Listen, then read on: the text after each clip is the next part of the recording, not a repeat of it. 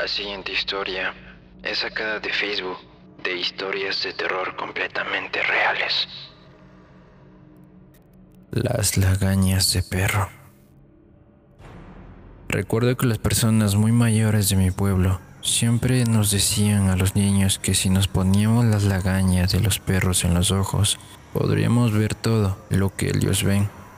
A mí siempre me daba curiosidad saber qué era lo que ellos veían cuando aullaban, y más por las noches. Pero se me hacía muy loca la idea de ponerme lagañas de perro en mis ojos. Así pasaron los años. Ya había olvidado eso hasta que una noche mis perros comenzaron a aullar sin parar. Estaban demasiado inquietos. Parecía que algo les asustaba y fue que recordé eso que decían los ancianos. Así que con el valor de ser un adulto, decidí hacerlo. Salí y me acerqué a mis perros. Puse mi dedo en sus ojos y enseguida en los míos. Miré para todos lados y no vi absolutamente nada. Pensé que era una tontería de viejos mayores, que solo asustaban a los niños con eso. Así que molesta, entré a mi casa, lavé mi cara y fui a dormir.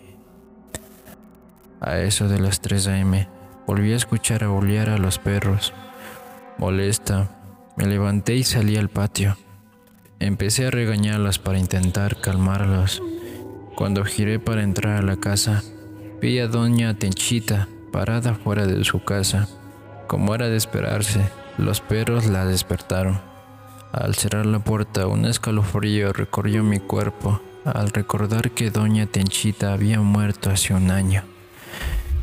Quedé paralizada y sin aliento al ver a un hombre sin piel cruzar de la sala a la cocina. Los perros comenzaron a rasguñar la puerta. Mi corazón casi se me salía y el aire me faltaba al escuchar a uno de ellos decirme, Sal de casa, ellos están dentro.